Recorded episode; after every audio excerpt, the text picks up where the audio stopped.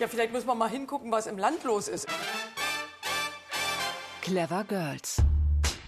Rebellisch, feministisch, wegweisend. Augenblicklich fühle ich mich unbeschreiblich weiblich. Herzlich willkommen zu Clever Girls. Ich bin Julia Riedhammer und ich freue mich, dass Sie uns hören, ob im Radio oder als Podcast. In dieser Reihe von RBB Kultur treffen wir tolle Frauen und Role Models.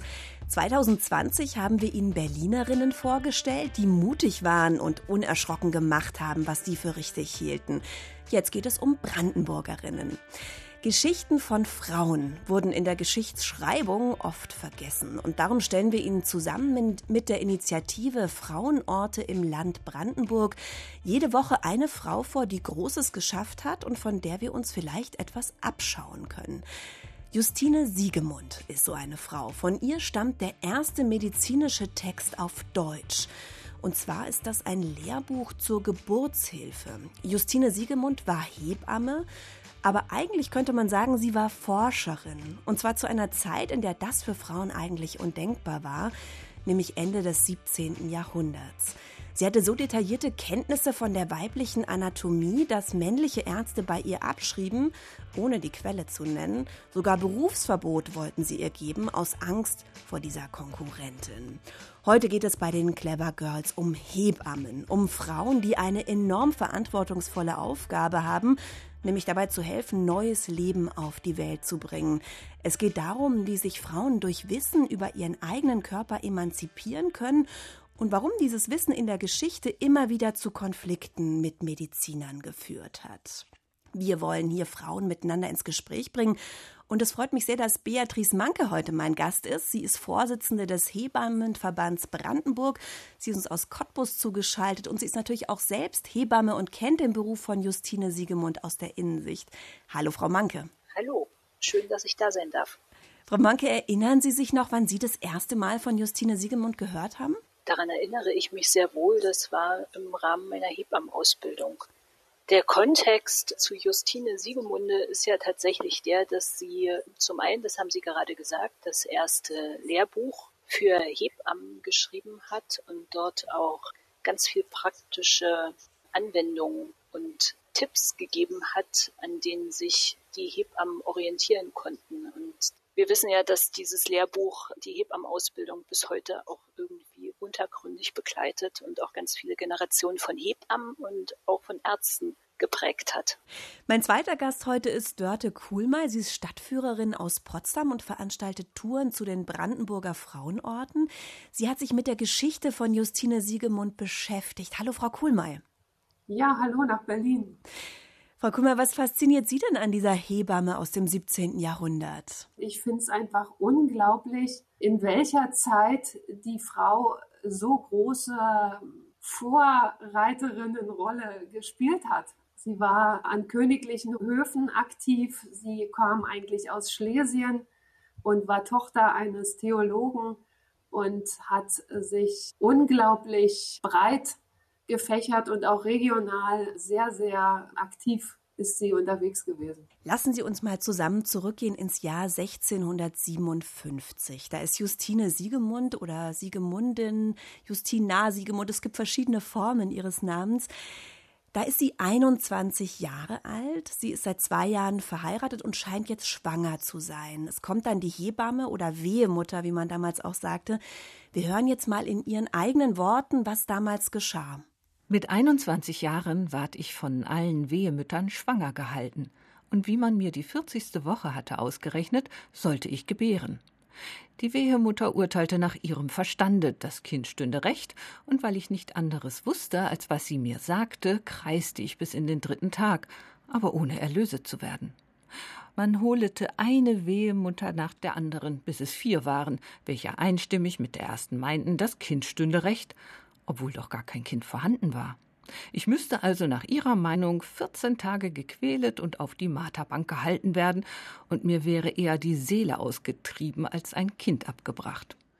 Zwei Wochen wurde Justine Siegemund also von den Hebammen gequält, weil die meinten, sie müsste jetzt ein Kind zur Welt bringen. Frau Manke, an Sie erstmal die Frage, Wie kann man sich denn den Hebammenberuf im 17. Jahrhundert vorstellen? Was wussten denn die Frauen damals? Wie haben die gelernt? Also ich glaube, dass die damaligen Hebammen oder Wehemütter tatsächlich eher davon gelernt haben, von ihren eigenen Schwangerschaften und Geburten. Und dass da natürlich die medizinische Grundlage total gefehlt hat, merkt man ja an der Geschichte der Justine. Die Hebammen durften damals ja eigentlich nur Hebammen werden, wenn sie selbst auch geboren hatten. Das war ja bei Justine Siegemund auch nicht der Fall. War das eigentlich ein Problem, Frau Kuhlmeier? Ja, also ich würde schon sagen, dass es ein Problem war und wiederum auch kein Problem war. Denn Justine Siegemundin sagte von sich auch, sie kann offen und frei äh, rangehen, ohne dass sie selbst geboren hat. Auf der einen Seite, auf der anderen Seite ist es natürlich damals als Hebammenverordnung, ich glaube 1693 kam die erste, dass das damals wirklich Bedingung war. Und sie stand ja in irgendeiner Weise dazwischen. Auf der anderen Seite hat sie über zwölf Jahre viele, viele arme Frauen bei ihren Geburten äh, helfen können. Und sie hat dadurch einen riesengroßen Erfahrungsschatz gesammelt. Also das ist die praktische Handwerkskunst einer Hebamme, und sie hat sich ja gerade auch um die ganz schwierigen Geburten gekümmert. Also wenn die Lagen nicht so normal waren, wie sie sein sollten. Und ich denke, dass ihr Können und ihr Wissen allein durch die vielen, vielen Geburten einen unglaublich großen Erfahrungsschatz und ein Wissen hatte, was ihr letztendlich auch keiner absprechen konnte, mhm. streitig machen konnte also die Praxis, die sie sozusagen hatte, durch die Geburtshilfe, die sie geleistet hat. Sie hat, glaube ich, auch ja. geschrieben, ein Arzt muss ja auch nicht jede Krankheit gehabt haben, die er heilt. Ne? Also so sehr, Richtig, sehr schlagfertig genau. eigentlich. Ja, absolut, ja. Diese mhm. Schilderung von Justine Siegemund, die wir vorhin gehört haben, ist im Vorwort nachzulesen ihres Buches.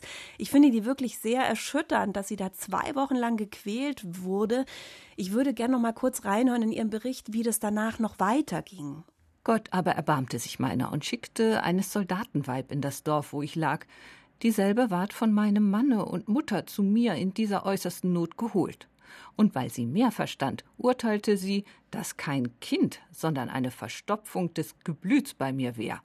Darauf dann einen Doktor Medizine gebrauchte, der mich durch Gottes Segen und gute Mittel wieder zurechtbrachte. Frau Manke, jetzt doch die Frage an Sie. Was vermuten Sie denn, was mag denn die Justine Siegemund da gehabt haben, wenn sie da von einer Verstopfung des Geblütes spricht? Ich habe das gelesen und meine erste Idee war, dass sie vielleicht an einer Endometriose gelitten hat. Das, das ist, ist eine übersetzt. Erkrankung, wo Gebärmutterschleimhaut auch außerhalb der Gebärmutter zu finden ist und natürlich zyklusabhängig dann auch immer anfängt zu wachsen und das mit starken Schmerzen verbunden ist und die Frauen auch häufig es sehr schwer haben, schwanger zu werden. Also es ist auch häufig mit einer Kinderwunschsprechstunde verbunden.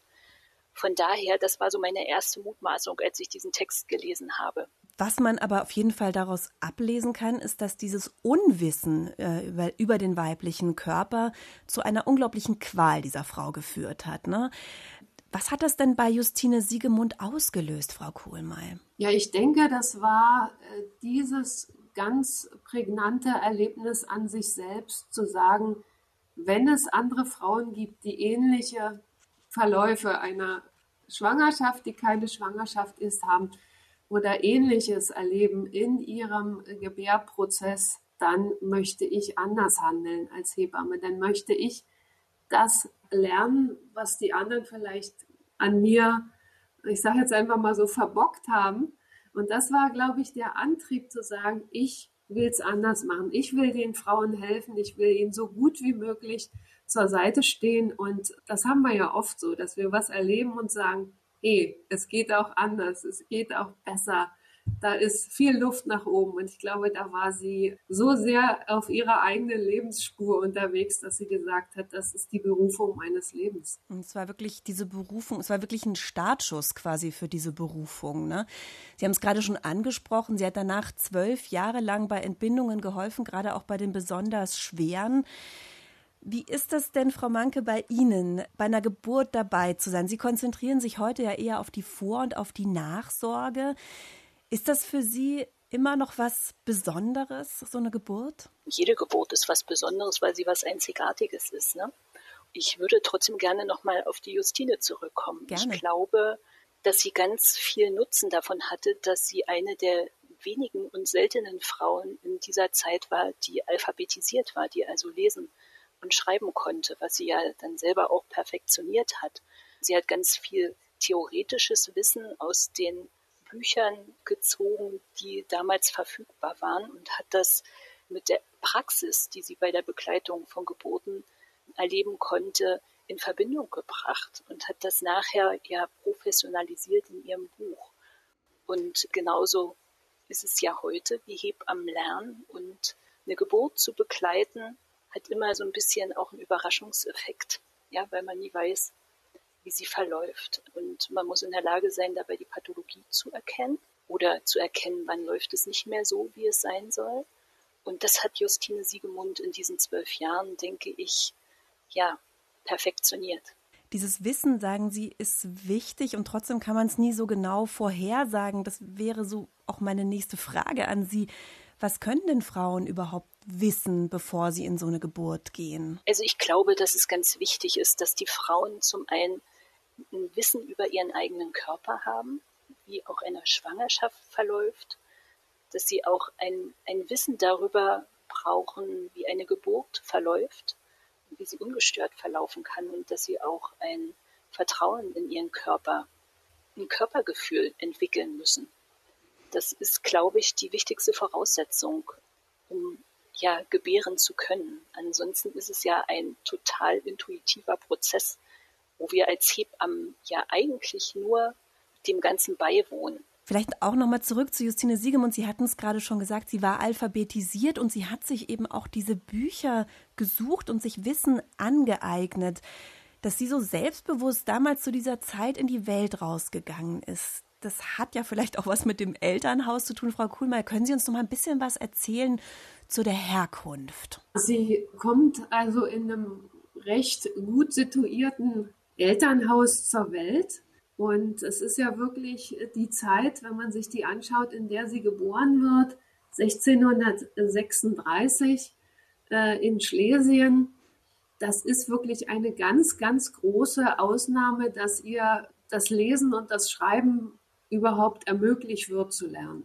Noch dazu kommt äh, dazu, dass sie ja einen Finanzbeamten heiratet im Alter von 20 Jahren und somit ist eigentlich auch klar, dass sie in keinen schlechten Verhältnissen, was die Finanzen und die Umgebung betrifft, als junge Frau lebt. Und dieser und, Mann, dieser ähm, Finanzbeamte, was hat der dazu gesagt? Das ist ja auch nicht ganz selbstverständlich, dass sozusagen, dass der das zulässt, dass seine Frau in die Welt hinausgeht. Richtig, also der muss sehr, sehr tolerant und offen und weltgewandt gewesen sein in der Literatur und in Recherchen findet man wirklich sehr, sehr wenig über ihre Ehezeit. Aber man kann sich eigentlich nur vorstellen, dass sie finanziell gut abgesichert ist und dass ihr von ihrem Mann sehr viele Freiräume gewährt sind, um ähm, als Hebamme unterwegs zu sein. Denn man muss sich ja vorstellen, die meisten Frauen waren ja im eigenen Haushalt zugange. Also es war ja wirklich nur Hebammen, vielleicht dann später Lehrerin erlaubt, das Haus zu verlassen und auswärts zu arbeiten. So könnte man es ja wirklich nennen. Mhm. Von daher war das eine ganz große Ausnahme und schon eine sehr fortschrittliche Familie, aus der sie stammt und in eine sehr offene, freie und moderne Ehe, in die sie ging. Ihr Mann, die Eltern und Gott. Diese drei erwähnt sie auch im Vorwort des Buches. Äh, was war das denn eigentlich genau für ein Buch, was sie dann damals geschrieben hat? Justine Siegemunden, Geburten steht hier auf meinem Buchdeckel nur. Und wenn man es aufschlägt und drin blättert, dann wird man zum einen ganz, ganz viele Abbildungen finden von den schwierigen Geburten, wo eben auch dieser gedoppelte Handgriff der Siegemunden abgebildet ist, wo sehr detailliert und ausführlich die Arbeitsweise zum Ausdruck kommt, mit der man die unterschiedlichsten Lagen eines Kindes, ich sag mal, dirigieren oder verändern kann. Um eine gute Geburt für Mutter und Kind äh, in die Wege zu leiten. Interessant Und- auch, dass dieses Buch in Dialogen geschrieben ist. Ne? Also es ist ein Di. Dialog zwischen einer Hebamme, die neu ist, die sozusagen eingeführt wird in die Hebammenkunst. Ist Ihnen das auch aufgefallen? Ja, das ist so wie eine Art äh, Frage-Antwort-Spiel, was auf eine äh, schöne Weise geschrieben worden ist. Ihre Schülerin Christina und sie sind im, äh, im Austausch miteinander, wobei die eine lehrt und die andere Lehrling der Hebammenkunst ist. Und auch schon der Name Christina, den sie wählt, zeugt auf ihre christliche Herkunft. Und das kommt ja auch im Titel des Buches sehr voraus. Also sie ist sehr gottgläubig, sehr kirchentreu aufgezogen, erzogen worden. Und das schlägt sich in dem Buch durch und durch nieder. Die Abbildungen, von denen Sie gesprochen haben, die sind wirklich sehr beeindruckend, finde ich, auch weil die das natürlich so wahnsinnig anschaulich machen. Das sind Kupferstiche und da sieht man ganz genau, wie das Kind im Mutterleib liegt. Man sieht da die Gebärmutter, man sieht Mutterkuchen, die Geburtshaut. Das alles ist mit Buchstaben versehen. Angefertigt wurden diese Zeichnungen wohl von zwei Holländern. Frau Kuhlmeier, wissen Sie, wie es dazu kam? Ja, das ist ganz offensichtlich, dass sie ja dann 1683 vom großen Kurfürsten an den Hof nach Berlin geholt wird als Hofwehemutter, als kurbrandenburgische Hofwehemutter. Und er schickt sie wiederum an den niederländischen Hof. Also sie reist heißt, richtig weit durch Europa. Ja, sie reist richtig weit. Sie geht nach Den Haag und dort ist sie auch bei äh, ganz vielen Geburten praktisch involviert, bei verschiedenen Prinzessinnen, die dann wiederum äh, später auch eine davon wird Königin von England. Und diese ermutigt sie, alles, was sie weiß, niederzuschreiben und eine Art Manuskript zu erstellen. Und da kann ich mir gut vorstellen, passen auch die Zeichnungen von den Holländern mit rein. Frau Manke, im Buch wird auch der sogenannte doppelte Handgriff geschildert. Den hat Justine Siegemund erfunden. Und der kommt dann zur Anwendung, wenn das Kind schräg oder quer liegt oder die Fruchtblase schon offen ist. Der Säugling wird mit Bandschlingen durch innere Handgriffe so gewendet, dass er mit den Füßen zuerst geboren werden kann, steht im Buch. Ist das was, was man heute immer noch macht, Frau Manke? Nein, das macht man heute nicht mehr. Also zumindest nicht in den industrialisierten Ländern. Heutzutage guckt man das, oder ich sag's mal anders, eine Querlage wäre heutzutage eine Indikation für einen Kaiserschnitt. Ja, da hat man inzwischen andere Techniken entwickelt, wie man dieses Kind auf die Welt holt. Und bei einer Beckenendlage heißt, das Kind sitzt in der Gebärmutter, spricht ja erstmal nichts dagegen, dass dieses Kind auch auf normalem Wege geboren werden kann. Aber wenn es so nicht geht, würde man sich immer für einen Kaiserschnitt entscheiden. Gibt es denn in diesem Buch etwas, was heute nach wie vor noch die gleiche Aktualität hat? Ich finde, die Aktualität ist dort zu sehen, dass Hebammen nach wie vor mit ihren Händen arbeiten. Diese haptische Tätigkeit, die ist nach wie vor eine Eigenschaft von Hebammen. Auch über die Jahrhunderte ist es so geblieben. Frau Kuhlmeier, Justine Siegemunds Lehrbuch mit dem Titel, jetzt muss ich doch mal wenigstens den Anfang dieses endlosen Titels mal nennen. Und zwar die königlich-preußische und kurbrandenburgische Hofwehemutter. Das ist ein höchst nötiger Unterricht von schweren und unrechtstehenden Geburten. Und dieser Titel geht noch endlos weiter. Dieses Buch erscheint 1690 in Köln an der Spree sprich da, wo später mal Berlin sein wird. Aber die Tafel für Justine Siegemund, die haben Sie mit der Initiative Frauenorte im Land Brandenburg in Frankfurt an der Oder aufgehängt. Warum hängt sie denn da? Als ihr Manuskript fertig wird, legt sie es der medizinischen Fakultät der Viadrina in Frankfurt-Oder vor. Und dort wird darüber beraten, abgestimmt, dass sie praktisch wie eine Art Testat erhält, dass sie letztendlich die Druckgenehmigung für ihr Buch bekommt. Deshalb ist die Frauenorte-Tafel direkt am Ehrenhof der Viadrina in Frankfurt-Oder zu finden. Wie war denn damals so Ihr Stand? Welche Karriere hatte sie zu dem Zeitpunkt, als dann dieses Buch erschien, denn schon gemacht? Also sie ist bei ganz, ganz vielen Geburten dabei. Auch der sächsische Hof fragt sie an. Sie hilft zum Beispiel der Frau von August dem Starken Kinder auf die Welt zu bringen. Es ist von Luise von Dessau-Anhalt die Rede. Also sie ist in den Fürstentümern, in den Herzogtümern, an den Höfen aktiv. Und Sie hat das ist natürlich ein unglaublich großer, ein riesiger Stand, den sie sich damit macht und erarbeitet und wo sich ihr Ruf rumspricht. Auf der anderen Seite bleibt sie auch sehr heimatverbunden. Also sie kehrt immer wieder nach Schlesien zurück und hilft auch den ganz normalen Frauen. Also sie ist in allen Schichten der weiblichen Bevölkerung aktiv. Sie hat damals ja auch Operationen sogar durchgeführt. Die Luise von Anhalt-Dessau haben Sie gerade schon genannt. Der hat sie Ja. eben ein Geschwür aus der Gebärmutter entfernt und ihr so das Leben gerettet. Also ihr Ja. Ruf ist wirklich ein hervorragender. Und aus dieser Position heraus schreibt sie ja dann eben diese wissenschaftliche Arbeit. Wie waren denn die Reaktionen auf diese Veröffentlichung oder eben auch auf die große Fachkenntnis, die die Justine Siegemund damals hatte?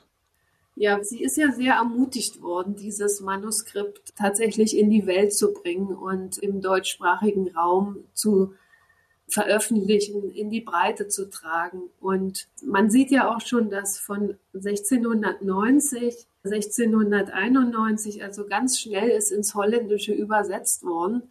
Ich weiß nicht, wer das finanziert hat, aber dennoch ist es einfach mal was, was sehr Besonderes war zu dieser Zeit. Wie gesagt, sie wurde weitergereicht und ihr sind dadurch auch sehr, sehr viele, ich würde auch mal sagen, finanzielle Annehmlichkeiten oder anderweitige Sachen zugekommen durch diese Tätigkeit, durch diese Arbeit, die sie ja gebracht hat. Also sehr, sehr wertschätzend ist mit ihrer Person und mit ihrer Tätigkeit umgegangen worden. Gab es denn aber auch Neider? Ja, es gab Neider und zwar gab es zwei Ärzte, mit denen sie zu Lebzeiten, man könnte sagen, große Probleme hatte. Es gab einmal einen Arzt in Liegnitz, das war der Stadtarzt 1680, da war sie auch so auf dem Höhepunkt ihrer Karriere, der ihr vorgeworfen hat, dass sie Geburten beschleunigt und dass sie auch das Berufswesen der Ärzte durchkreuzt, indem sie auch Heilmittel verordnet. Denn das durften die Hebammen damals zu dieser Zeit nicht. Also das war nur den Ärzten, sprich den Männern vorbehalten, die ja außen vor waren, was die Geburtshilfe betraf. Denn bis zum 18. Jahrhundert war ja für sie die Geburtshilfe tabu, weil sie einfach die Genitalien der Frau nicht berühren durften und es für sie keinen Tätigkeitsbereich bei der Geburtshilfe gab. Und es kam tatsächlich zu einem Gerichtsprozess, weil eben dieser Dr. Kerger da ja irgendwie angriffslustig war oder ihr diesen Ruf streitig machen wollte, ob es nun Neid war oder ob es was auch immer war. Jedenfalls hat aber Justine Siegemunden sehr, sehr viele Menschen gehabt, die gesagt haben, nee, hier ging das alles mit vernünftigen, ganz normalen Weg zu. Wir hatten nicht den Eindruck, dass es hier eine schlechte Behandlung unserer Frauen, unserer Töchter, unserer Nachbarinnen, wie auch immer gab. Also sie hatte viele Menschen, die auf ihrer Seite waren. Und dieser Vorwurf dann von einer Instanz, dass sie ein zänkisches Weib ist und man sie damit auch abschmettern wollte, das lief letztendlich drei Jahre. Also letztendlich kam sie ja dann 1683 an den Brandenburger Hof und dann hatte man eigentlich keine Macht mehr über sie, ihr da irgendwie Berufsverbot oder was auch immer zu erteilen. Also sie durfte letztlich weitermachen, aber trotzdem drei Jahre Streit sozusagen zwischen Ja. diesem Amtsarzt aus Liegnitz und der Justine Siegemund. Und das eigentlich nur, weil sie besonders kompetent war. Ne? Also hier sind ja Ja. Schulmedizin versus Hebammenkunst. Frau Manke, würden Sie sagen, dass sich in diesem Konflikt vielleicht schon was abzeichnet, was auch heute noch eine Rolle spielt? Also äh, wir wissen ja, dass diese Konkurrenz, dieses Standesdenken sich ja bis in die heutige Zeit auch in gewissen Teilen erhalten hat, wobei ich denke, da kommen wir langsam zu einer Harmonisierung, weil ja auch zum einen die Hebammen anfangen, sich zu professionalisieren durch Studium, zum anderen die Ärzte da inzwischen auch einen Generationswechsel erlebt haben. Aber natürlich ist es so, dass zu der damaligen Zeit, das hat ja Frau Kuhlmeier gerade schon gesagt, die Ärzte ihr Wissen vorrangig, zumindest was die Geburtshilfe betrifft und die Schwangerschaft, aus Büchern gewonnen haben, beziehungsweise durch das, was sie gesehen haben. Und Justine Siegemunde hat das jetzt so schön zusammengebracht, dieses theoretische Wissen mit den praktischen Fertigkeiten zu verbinden. Da war sie den Ärzten natürlich um einiges voraus und dass das nicht jedem geschmeckt haben mag, das finde ich total vorstellbar. Mhm. Ähm, heutzutage denke ich, kommen wir immer mehr dahin, dass wir uns auf Augenhöhe begegnen, Hebammen mhm. und Gynäkologen. Ist ganz wichtig, werden wir auch gleich noch drüber sprechen. Ich würde trotzdem Sie auch gerne mal fragen, wo Sie denn aber da so den Hauptunterschied sehen zwischen ja, der Herangehensweise sozusagen eines Arztes oder einer Ärztin an eine Geburt und der einer Hebamme. Also es ist ja so, dass Mitte des 20. Jahrhunderts die ganze Geburtshilfe, die ja bis dahin im häuslichen Umfeld stattgefunden hat, in die Kliniken verlagert wurde. Mhm. Und damit hat sich natürlich eine technisierte Geburtsmedizin etabliert. Und dadurch kam es, dass Geburten zu einem riskanten Ereignis erklärt wurden, die man korrigieren musste, die interveniert werden mussten, also wo irgendwelche Maßnahmen ergriffen werden mussten, dass die Frauen auch gebären können. Wir sind heute auf einem Weg, wo wir wissen, wir müssen davon weggehen und wir auch die Hebammschaft, finde ich zumindest auch ganz viele Geburtshelfer aus der Ärzteschaft an ihrer Seite haben, die diesen Weg gemeinsam gehen möchten, weil es ja am Ende um die Frauen geht. Darum, dass Frauen gut gebären können. Von daher nehme ich das so wahr, dass es sicherlich immer noch Reibereien gibt, aber ich bin der tiefen Überzeugung, dass wir uns da aneinander anpassen. Mhm. Sie haben gerade schon gesagt, dass die Geburt zum Risiko erklärt wird. Sehr viele Erfindungen, die ja auch schon im 19. Jahrhundert gemacht wurden, zum Beispiel Geburtszangen oder auch Geburtsstühle, auch das Gebären im Liegen, sind ja so Veränderungen, die in dieser Zeit auch Einzug halten. Würden Sie sagen, ist das einfach auch eine veränderte Perspektive auf den weiblichen Körper? Ich glaube nicht, dass das was mit einer veränderten Perspektive zu tun hat. Ich würde das immer im damaligen Zeitpunkt daran festmachen, dass natürlich das, finde ich, eine Machtstellung war der mhm. Ärzte, ja, dass sie also sozusagen den weiblichen Körper jetzt endlich dominieren konnten, mhm. indem sie ihm die Fähigkeit zu gebären ohne Intervention eben abgesprochen haben. Es muss alles kontrolliert werden und man braucht Werkzeuge, damit die Kinder gut geboren werden können. Das hat ja schon was mit Dominanz zu tun und mit Kontrolle. Wenn man das jetzt nochmal heute sich anschaut in Krankenhäusern und vielleicht auch aufs Einkommen schaut, dann wird dieses Machtgefälle, von dem Sie gerade gesprochen haben, ja zum Beispiel eben auch auf der Ebene des Einkommens sichtbar. Das Bruttoeinstiegsgehalt einer Hebamme, die in der Klinik angestellt ist, liegt ungefähr bei 1800 Euro netto. Wie macht sich denn das Machtgefälle, was Sie gerade auch schon angesprochen haben, heute in Kliniken noch bemerkbar? Also ganz klar ist, dass im klassischen Kreissaal es immer eine Hierarchie gibt. Da gibt es also einen Arzt, eine Ärztin, die den Hut auf hat für die Geburtshilfe. Und es gibt die Hebammen, die zwar bis zu einem bestimmten Grad auch autark arbeiten können, aber am Ende immer weisungsgebunden sind, dem, was von ärztlicher Seite angeordnet wird. Mhm. Wir haben aber inzwischen auch Hebammenkreissäle in Deutschland, wo Hebammen Frauen betreuen, ohne dass da Ärzte involviert sind. Die sind also auch in Kliniken angesiedelt. Da ist aber immer die Voraussetzung, dass das Frauen sind, die eine völlig unkomplizierte Schwangerschaft erlebt haben, die auch ja ohne Krankheitsvorbelastung sozusagen in die Schwangerschaft gegangen sind und wo auch vorhersehbar ist, dass es höchstwahrscheinlich eine unkomplizierte Geburt sein wird. Ich würde sagen, wir, wir sind gerade an so einer Schwelle, wo Geburt auch wieder als was Normales angesehen wird, wo man dazu übergeht, auch Interventionen, Eingriffe wieder ja zurückzunehmen und man sozusagen nur noch parat steht, wenn die Frau in irgendeiner Form Unterstützung braucht. Mhm. Und das erlebe ich als etwas, wo ich glaube, dass wir da in den nächsten 20, 30 Jahren hinkommen werden. Und weil Sie gerade von der Bezahlung sprachen, Hebammen werden in Kreissälen, in Kliniken viel zu schlecht bezahlt. Das ist ein ganz großes Problem. Deshalb gehen Hebammen auch immer häufiger aus den Kliniken weg, ja, weil die Arbeitsbelastung enorm hoch ist bei schlechter Bezahlung. Ich mag aber nicht einschätzen oder würde das auch nicht beurteilen, wie das in der ärztlichen Ebene ist. Ja, weil ich denke, das steht mir gar nicht zu, zu beurteilen. Mhm. Ein Versuch, ja sozusagen diese Hierarchien auch ein bisschen flacher zu machen oder zumindest ein Ansatz ist, dass, dass Sie hatten es vorhin schon angedeutet, man Hebamme auch an manchen Orten schon studieren kann. Zum Wintersemester 21, 22 wird das auch in Cottbus möglich sein. In allen anderen europäischen Ländern ist das schon längst ein Beruf, den man studieren muss. Deutschland ist da Schlusslicht. Was versprechen Sie sich denn von dieser Akademisierung des Berufs?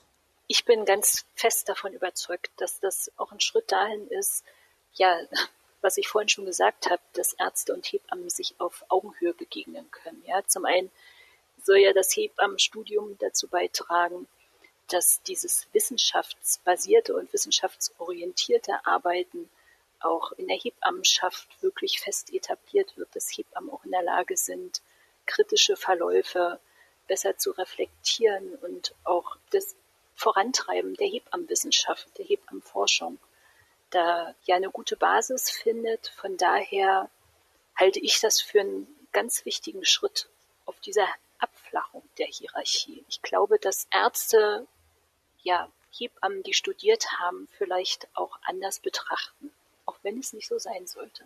Erhoffen Sie sich also auch von dem Studium tatsächlich, dass dann Hebammen mehr zu sagen haben in der Medizin? Das wäre total großartig. Also warum sollen nicht auch eine Hebamme eine Pflegedienstdirektorin sein, ja, zum Beispiel, in diesen Management-Ebenen unterwegs sein. Ich habe aber vor allen Dingen auch Hoffnung, wir haben so viele Dinge, die noch unerforscht sind, ja, zum Beispiel, was hat denn Justine Siegemunde mit unserem heutigen Hebammenleben zu tun? Ja, wo finden wir noch diese Spuren? Das sind so Sachen, die könnten so super gut erforscht werden, auch geschichtlich betrachtet. Von daher glaube ich, dass sich damit ganz viele Chancen auftun für den Berufsstand der Hebammen. Und ich möchte ganz klar sagen, weil ja immer der Verdacht geäußert wird, wenn Hebammen jetzt studieren können, dann gehen die alle nur noch in die Forschung oder in die Wissenschaft oder wollen selber unterrichten oder sie gehen ins Management. Ich kenne ganz viele Kolleginnen, die inzwischen schon studiert haben, die trotzdem ganz bewusst sich dafür entscheiden, in der Geburtshilfe zu bleiben oder ja eben in der Vor- und in der Nachsorge, also die Betreuung der Frauen als das elementare Teil ihrer Arbeit ansehen. Von daher, ich finde es gut, dass beide Sparten abgedeckt werden und auch durch Hebammen gestärkt werden. Immerhin haben die Hebammen dann die Chance, auch sich zu entscheiden. Also Wissen ja. kann in jedem Fall empowern. Das zeigt auf jeden Fall auch die Geschichte der Hebamme Justine Siegemund, die sich im 17. Jahrhundert auf dem Gebiet der Geburtsheilkunde gebildet hat. Frau Manke, Sie haben ja vorhin schon geschildert, dass das Wissen weiterzugeben an die Frauen eine ganz wahnsinnig wichtige Aufgabe ist. Ich würde gerne von Ihnen noch mal wissen, wie erleben Sie denn die Frauen, die Sie betreuen in der Vor- und in der Nachsorge? Wissen die heute Bescheid über ihren Körper? Also es gibt ganz klar die Frauen, die wissen super gut Bescheid und es gibt die Frauen, die überhaupt keine Körperwahrnehmung und kaum Wissen über ihren eigenen Körper haben. Und da muss man wirklich auch bei den Grundlagen anfangen. Und die wären? die wären zum einen, wie liegt das Kind eigentlich in der Gebärmutter? Was ist eine Plazenta? Was ist ein Beckenboden? Also das finde ich immer wieder erschreckend, dass ganz viele Frauen keine Ahnung haben, wo befindet sich der Beckenboden und mhm. wozu ist der da? Und dass Männer auch einen haben.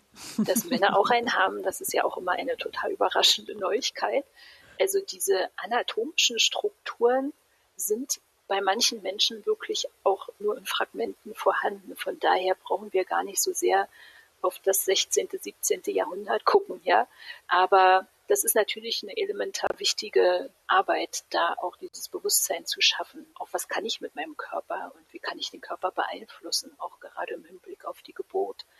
Entspannungstechniken, wo muss ich anspannen, wo muss ich locker lassen und mhm. wie kann ich meinen Körper steuern. Ja. Im Unterschied vielleicht so zum 17. Jahrhundert ist es vielleicht heute so, Justine Siegemund, die musste sich ja die Informationen zusammensammeln und aus Büchern wahrscheinlich sehr mühsam für sie damals heraussuchen. Heute stelle ich mir vor, gibt es ja eher eine Überinformation. Müssen Sie damit auch umgehen, dass Frauen mit bestimmten Bildern zu Ihnen kommen, wie so eine Geburt abzulaufen hat, was sie sich genau wünschen? Also auseinandersetzen, so würde ich es gar nicht sagen. Ne? Ganz klar ist, dass die Frauen sich heutzutage die Medien des World Wide Web total zunutze machen. Und ich finde es gar nicht schlecht, wenn Frauen und auch die Männer dazu sich viele Informationen einholen. Was natürlich hinderlich ist, ist dieses Plan haben wollen. Ja, also ich gehe mit einem Plan im Kopf in die Klinik zur Geburt und so muss es ablaufen, weil das ja der Plan und die Realität nicht immer übereinstimmen. Ich denke, das ist wichtig, dass man die äh, Frauen da auch frühzeitig darüber informiert. Man könnte sich vorstellen, eine Geburt verläuft so und so, aber es bleiben ganz viele Variablen offen, wo wir nicht wissen, wie sie laufen können oder laufen werden, die wir auch nicht beeinflussen können. Ich glaube, mit dieser Option auch der Unsicherheit, das ist so, dass womit Frauen heutzutage eher ein Problem haben, sich mhm. darauf einlassen zu können. Und da bedarf es natürlich auch der entsprechenden Begleitung. Mhm, also auch die Kontrolle so loszulassen in dem Moment. Ja, oder? absolut. Wir leben ja in einer Welt, wo wir meinen, wir können alles kontrollieren. Aber die Geburt ist ja ein Prozess, wo ganz bewusst die Kontrolle aussetzen muss, wo auch das Gehirn ab einer bestimmten Zeit nur noch auf Geburt umschaltet und alles andere nicht mehr wichtig ist. Aber dazu muss eine Frau ja erstmal in der Lage sein, es auch so weit kommen zu lassen. Ja, und diese Form des Kontrollverlustes, damit können viele Frauen heutzutage nicht umgehen. Ohne Frage. Und darauf müssen wir vorbereitet werden. Mhm, ist ja fast ein bisschen, fast ein bisschen philosophisch auch, das aufs Leben zu übertragen, sozusagen, dass Sie bekommen das ja als Hebamme immer wieder vorgeführt, ne? dass die Kontrolle auch mal loszulassen auch zum Ziel führen kann. Ja, absolut. Nicht umsonst wurden die Hebammen früher weise Frauen genannt. Hat vielleicht auch was damit zu tun. Justine Siegemund, die ist mit 68 Jahren in Berlin gestorben und in ihrer Leichenpredigt hieß es, im Laufe ihres Lebens holt sie 6199 Kinder auf die Welt, davon 20 kleine Fürsten und Fürstinnen. Nun geht es ja in unserer Sendung um Vorbilder und deshalb möchte ich jetzt äh, zum Schluss nochmal an Sie die Frage richten. Was sollten wir denn von Justine Siegemund unbedingt im Gedächtnis behalten, Frau Kohlmeier? Ich glaube, es war auch ihr Mut, an den Hof zu gehen, ob in, in den Niederlanden oder äh, in Brandenburg und da wirklich bei den Frauen, die ja wirklich Aushängeschild waren, also bei den, ich sage jetzt mal, allerwichtigsten oder höchst angesiedelten Frauen des Landes aktiv zu sein. Denn man muss immer wieder sagen, sie fällt noch in eine Zeit rein, wo 1701 die letzte Hexenverbrennung in Brandenburg mhm. passiert ist und von daher war das kein leichtes Tun. Also man hat ja da viele Hebammen als Hexen verfolgt, wenn Kinder oder Frauen bei Geburten gestorben sind. Frau Manke, was würden Sie sagen? Inwiefern kann Justine Siegemund heute noch ein Vorbild sein? Was soll uns im Gedächtnis bleiben? Wahrscheinlich ist es ihre Professionalität, ihre Emanzipation und dass sie die Grundlage geschaffen hat äh, für die moderne Geburtshilfe, nicht nur für die Hebammen, sondern auch für die Ärzteschaft. Ich glaube, das ist etwas, was man bewundern kann. Vielen Dank. Danke an meine Gäste, Beatrice Manke, Hebamme und Vorsitzende des Hebammenverbandes in Brandenburg und Dörte Kuhlmeier, Stadtführerin in Potsdam. Danke für Ihre anregenden Gedanken. Liebe Hörerinnen und Hörer, schön, dass Sie dabei waren. In unserer nächsten Podcast-Folge geht es um die Frauen von Friedland, wie sie sich genannt haben. Zwei Frauen, die Ende des 18. Jahrhunderts die Landwirtschaft reformiert haben und gleichzeitig Salonieren waren. Wenn Sie keine der Folgen verpassen wollen, dann abonnieren Sie Clever Girls doch einfach in der Audiothek oder über iTunes oder schauen Sie auf unsere Internetseite rbbkultur.de slash clevergirls. Ich bin Julia Riedhammer und die Redakteurin dieses Podcasts ist Dörte Tormellen. Tschüss, machen Sie es gut.